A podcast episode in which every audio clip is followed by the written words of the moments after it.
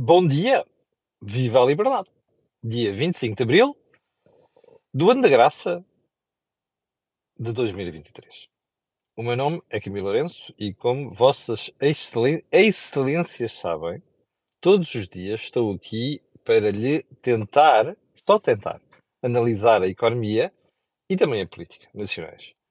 E como sabe também, volta e meia falamos do que se passa lá fora e que nos diz diretamente respeito. Ora, eh, without further ado, não. Antes disso, deixe-me só fazer dois, aliás, trazer duas notas.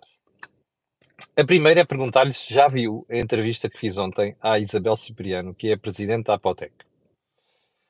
A Isabel Cipriano é das pessoas mais competentes que eu conheço, com o José Pedro Farinha, aliás, da Betocnet, um, que sabe de contabilidade e de informação financeira para empresas.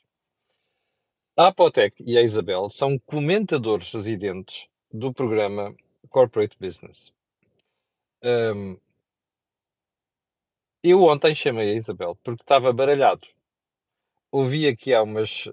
Estava, não, da- não foi há duas. Foi na semana passada uma entrevista da bastonária de ordem dos, dos técnicos oficiais de contas sobre o impacto do IVA nos restaurantes, em que ela dava a entender, ficou assim um bocado nebuloso, mas dava a entender que um, o IVA teria de ser repercutido, esta, este, este IVA zero teria de ser repercutido naquilo que é os preços que os restaurantes eh, cobram.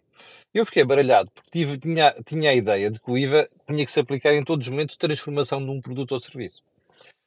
E, como fiquei baralhado, convidei a Isabel para falar sobre o assunto. E então, o veredito é este. Vá lá ver. E, sobretudo, a malta que está na restauração, pelo amor de Deus, vá ver a entrevista. Ok? O restaurante pode comprar produtos daquela lista que o IVA é zero. Pode. E deve, não é? Mas quando os for revender transformados, ou mesmo ser transformado, porque entretanto, sei lá, você compra um hambúrguer, não é? IVA zero. Devia ser, em alguns casos não se assim. Ah, mas depois quando vai vendê-lo frito ou grelhado ou com batata frita ou outra coisa qualquer, já não pode cobrar IVA zero. Tem de cobrar IVA a 13%, que é o IVA da restauração. Ok? Está lá explicadinho pela Isabel Cipriano.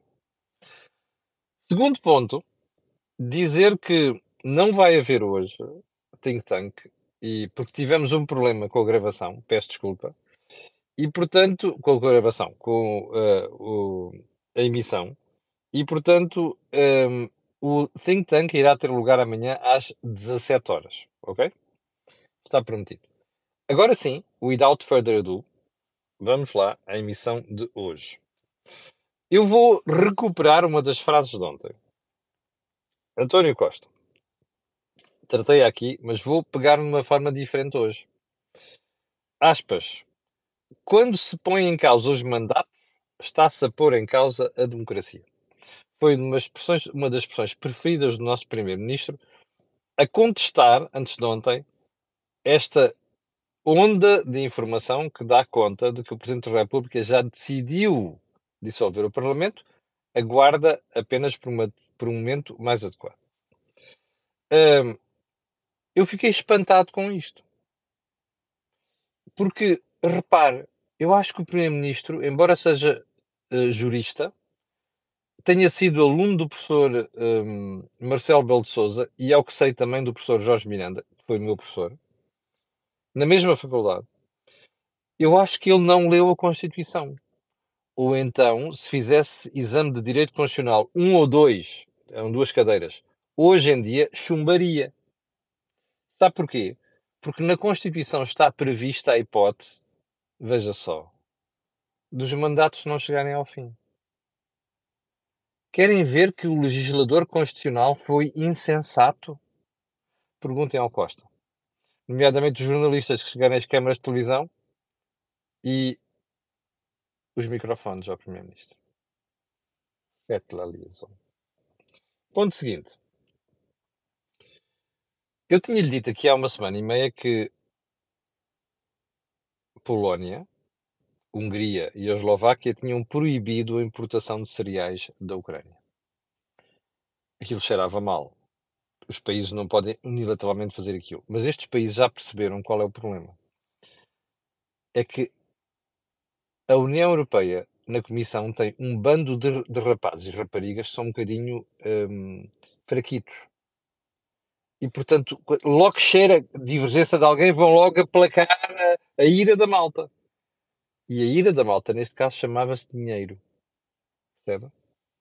A União Europeia prometeu logo uns, uns, uns como se dizia antigamente, e os tipos logo, e os tipos cederam. Eu prefiro nem utilizar o termo aqui, que era o, o termo adequado. Continuem a fazer isto, tá? Não é só com a saída de João Coutinho de Figueiredo.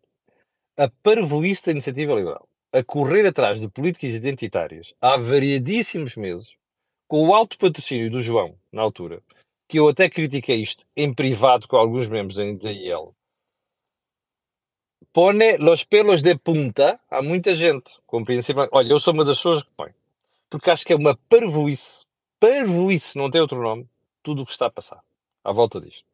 É mesmo para sossegar e agradar às esquerdas, modernices. Eu não tenho problema nenhum com quem faz as suas escolhas, tenho problema é que é quererem fazer disto políticas identitárias e depois andarem para aqui a tentar impor isto à resto da sociedade. Bom, há gente que não gosta disto, ainda para mais acentuado com a nova direção da IEL, mais encostada à esquerda, que está a desagradar a muita gente. E o que é que se passa? As pessoas estão, começam a sair da iniciativa liberal. Se você for pegar na última sondagem, aquela que eu falei ontem, percebe que a iniciativa liberal está a cair um bocadinho, face ao que eh, às sondagens anteriores e também aos resultados eleitorais. Isto não é nada bom para a iniciativa liberal. Acho que é, aliás, acho até preocupante. E acho que a nova direção devia preocupar-se com isso. Porque há zonas onde a iniciativa liberal não se distingue já nada do Partido Socialista. Ora, eu advoguei uma vez o fim do CDS porque não se distinguia praticamente nada daquilo que era o PS. E também o PSD, que às vezes não se distingue nada daquilo que é o PS. Acho que não vão a lado nenhum com essas coisas. E acho que a iniciativa liberal, a direção devia pensar nisto. Ponto seguinte, eu não falei nisto ontem, mas os espectadores perguntaram porque é que não falei. Era manchete do público ontem. Os incentivos à venda de carros elétricos estavam ainda congelados este ano. Mas você está admirado. Eu foi o que eu perguntei às pessoas que me escreveram. Estão admirados. Mas isto é o padrão do governo. Promete, diz que faz, e de abacate não faz a ponta de um chaveiro. Qual é a novidade? Mas você não votou nesta malta. Ai, você não votou, mas alguém votou. Porque eles estão lá com a maioria absoluta. Como eu costumo dizer. O último ponto, eh, que eu tinha manifestado dúvidas ontem, de tal era a perplexidade com que tinha ficado. Eh, a condecoração de Janja da Silva, que eu nem sequer sabia que chamava Maria, ou melhor, não é Maria, eh, Rosângela da Silva. Nomes típicos do Brasil, sem qualquer tipo de xenofobia. Hum, e então parece que a senhora ontem, a senhora ontem não, hum, a senhora recebeu mesmo a Gran Cruz da Ordem de Dom Infante, Dom Infante Dom Henrique. Houve uma série de espectadores que simpaticamente me fizeram chegar a informação, pensei que fosse fake, mas tido isto terá sido feito porque, atenção entre aspas, a senhora promoveu a expansão da cultura portuguesa dos seus valores. Aonde? Ah, Espera aí. Ela é primeira dama. Desde, ah, está casada com Lula da Silva desde 2022, ou não sei quantos. Ahm, começou a andar com ele, ou a namorar com ele, ou Diabo 4, porque ele estava na prisão na altura, ahm, há uns anos atrás. Ah, eu, eu não me lembro de ver nada promovido por esta senhora, nomeadamente enquanto parceira do presidente brasileiro. O, eu, eu, eu- a sensação que fico às vezes é eh, que quem hoje em dia recebe estas comendas, se calhar deve começar a pensar assim: deixa-me lá ver quem é que recebeu, porque se calhar não vale a pena receber. Percebe? Isto é a banalização das comendas. Made by Marcelo Rebelo de Souza, nosso Presidente da República. Que vergonha. Mas que vergonha. Assuntos mais importantes de hoje. Lula da Silva está a mostrar ao que vem. Revanchismo. Eu não sei se você já reparou, se tem ouvido as declarações, faça uma coleçãozinha, vá ao Google e faça, declarações de Lula da Silva nos últimos uh, três meses. E você vai descobrir que há uma série delas que têm o mesmo objetivo, que é eu estou chateado com quem me tentou liquidar politicamente e como cidadão, e portanto vou fazer tudo para tramar este gajo. O termo não é este. O termo é feio, começa com F. Dito pelo próprio presidente brasileiro que eu dei conta aqui, há umas três semanas ou não sei o quê. É tudo isto. De cada vez que Lula da Silva fala do passado, parece um cão raivoso. E, e essa raiva estende-se à ideia e ao conceito de que eu vou tramar quem me quis tramar. E essa raiva estende-se, inclusive, às decisões tomadas em coisas como economia, e que ele acha que não devem ser tomadas. Vou-lhe dar um exemplo. Ontem, no encontro com empresários portugueses, às tantas, eu ouvi isto, ouvi, estava a dar em direto na Rádio Observador. Lula da Silva dizer isto. Ah, eu no meu governo não vai promover privatizações. Nós vamos fazer parcerias com empresas estrangeiras em áreas que nós precisamos. E depois disse, quer ver o exemplo? Porque é que eu não faço privatizações? Nós vendemos a nossa empresa de eletricidade por 35 mil milhões, já não sei quantos. Aquilo, dá a entender que era pouco dinheiro. Eu, quando os, os privados lá chegaram, a primeira coisa que fizeram foi aumentar o salário de 60 mil reais de uma diretoria, que é para aí já quase quatro vezes o que ganha o Presidente da República Brasileira, é? Para 320 mil ou 220 mil, não sei quantos. E eu agora que tenho que nomear representante para ali, tenho que nomear uma pessoa que vai lá fazer uma coisa só por mês, mas vai ganhar 200 e não sei quantos mil reais. E depois termina com isto. Já viram esta safadez? Bom, este rapaz tem um ódio a privatizações, tem um ódio a empresas, tem um ódio à iniciativa privada. É burro. Não tem outra expressão. É burrice isto. Percebe? Se a empresa é privados, faz o que entender. Se for à falência, foi à falência. Já agora, não se atraem talentos com vinagre. Atrai-se com mel. É por isso que o presidente brasileiro é o que é. É por isso que a presença brasileira é o que é. Só chegou à disputa final com dois energúmenos, entre os quais Lula da Silva e o Bolsonaro. Percebe? Buçais. A roçar a burrice. Percebe? É por isso que o Brasil está como está. Porque cultiva o burro, o idiota e a burrice. Em vez de cultivar o talento. Talento paga-se. Capiche! Ou não? Não capiche nada. Bom, só mais um pormenor. Revanchismo em política é muito má aconselhar. Lula da Silva devia olhar para os Estados Unidos e para a forma como Joe Biden tentou unir uma nação que estava partida ao meio. Se não corre mal. E vai correr mal. Um, ponto seguinte tanta demagogia, mesmo tema em Portugal. Você, nas últimas semanas, ou nos últimos meses, fartou-se de ver notícias, comentários de políticos sobre os salários de gestores em Portugal. Que eu acho que empresários e gestores portugueses, em geral, pagam mal. Pagam. Mas como você viu, houve um cultivo ad nauseam de ah, os gajos pá, ganham muito mais, subiram os salários, não sei que. Lembras-te dessa conversa nos últimos meses? Até os jornais, inclusive os jornais que não deviam fazer isto, ou seja, isto. Bom, eu estava a ver o ECO ontem à noite, o jornal online, e o ECO diz que o salário dos gestores das empresas do PSI 20, ok? Uh, que é o índice principal da Bolsa de Lisboa, caíram em 2022. Vamos lá adivinhar caíram 5%, caíram um, 10%, caíram 15% frio, caíram 39%. Como se costuma dizer em inglês, so much for populism. Está a ver isto? A outra questão inicial continua por resolver, que é a distribuição do valor acrescentado em Portugal que realmente aí há um problema. E é um tema que haveremos de voltar a isto, nomeadamente vou pedir ao Jorge Marrão para comentar um dia deste no Tank. Ponto seguinte, o CFP, Conselho de Finanças Públicas, instituição mais independente em Portugal, como eu costumo dizer, veio ontem dizer que o orçamento português vai ser já superavitário em 2024. Eu não cheguei a analisar o programa de estabilidade na semana passada e peço desculpa, mas hei de voltar a fazer isso. Nesse programa de estabilidade, o Dr. Fernando Medina disse que o superávit só chegaria em 2027. Você por acaso tem noção, eu, mas eu comentei este ponto. Sabe porque é que o Dr. Medina fez aquilo?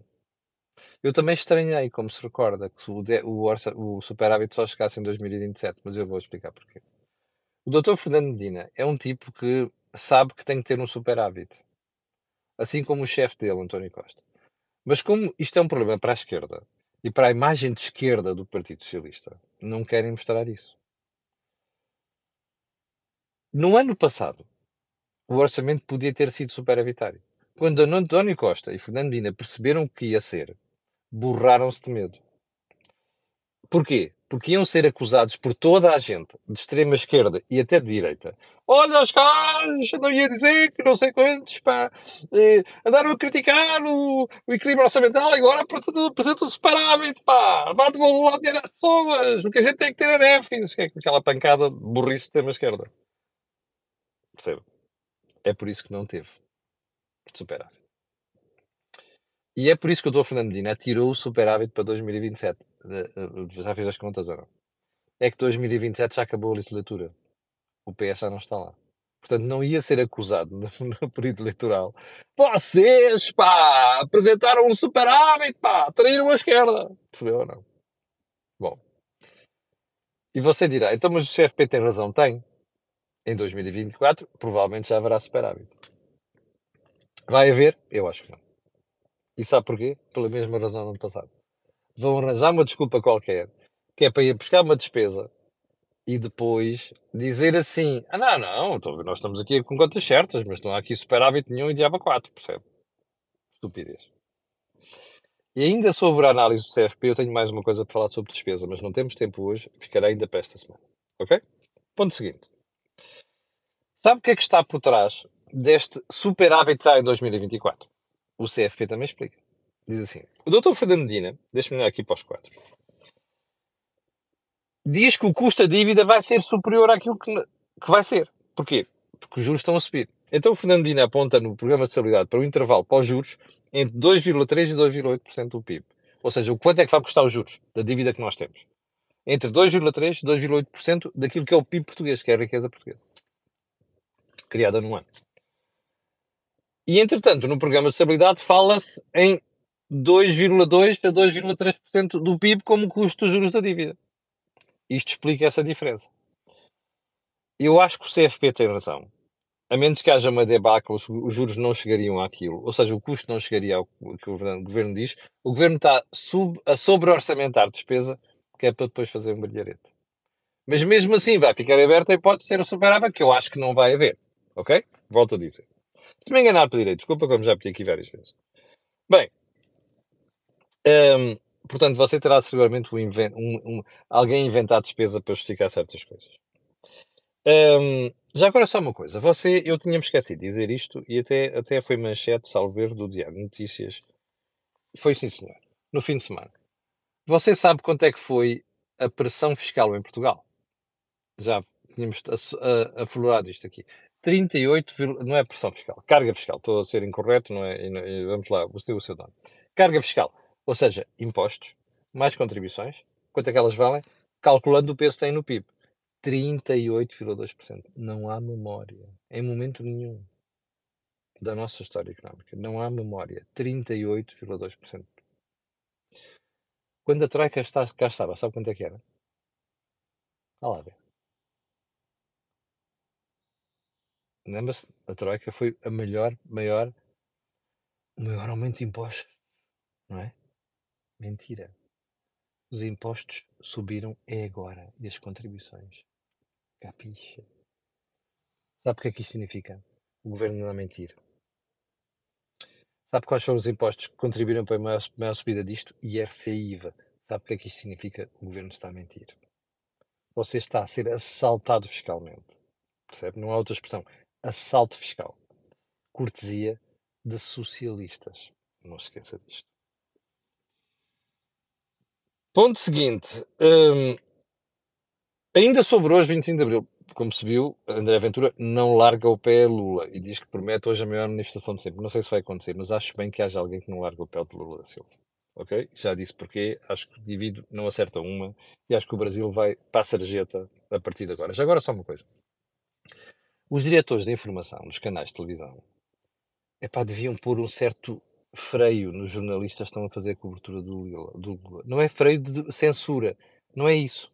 É dizer assim, epá, calma, não deschitem, não percam as tribeiras.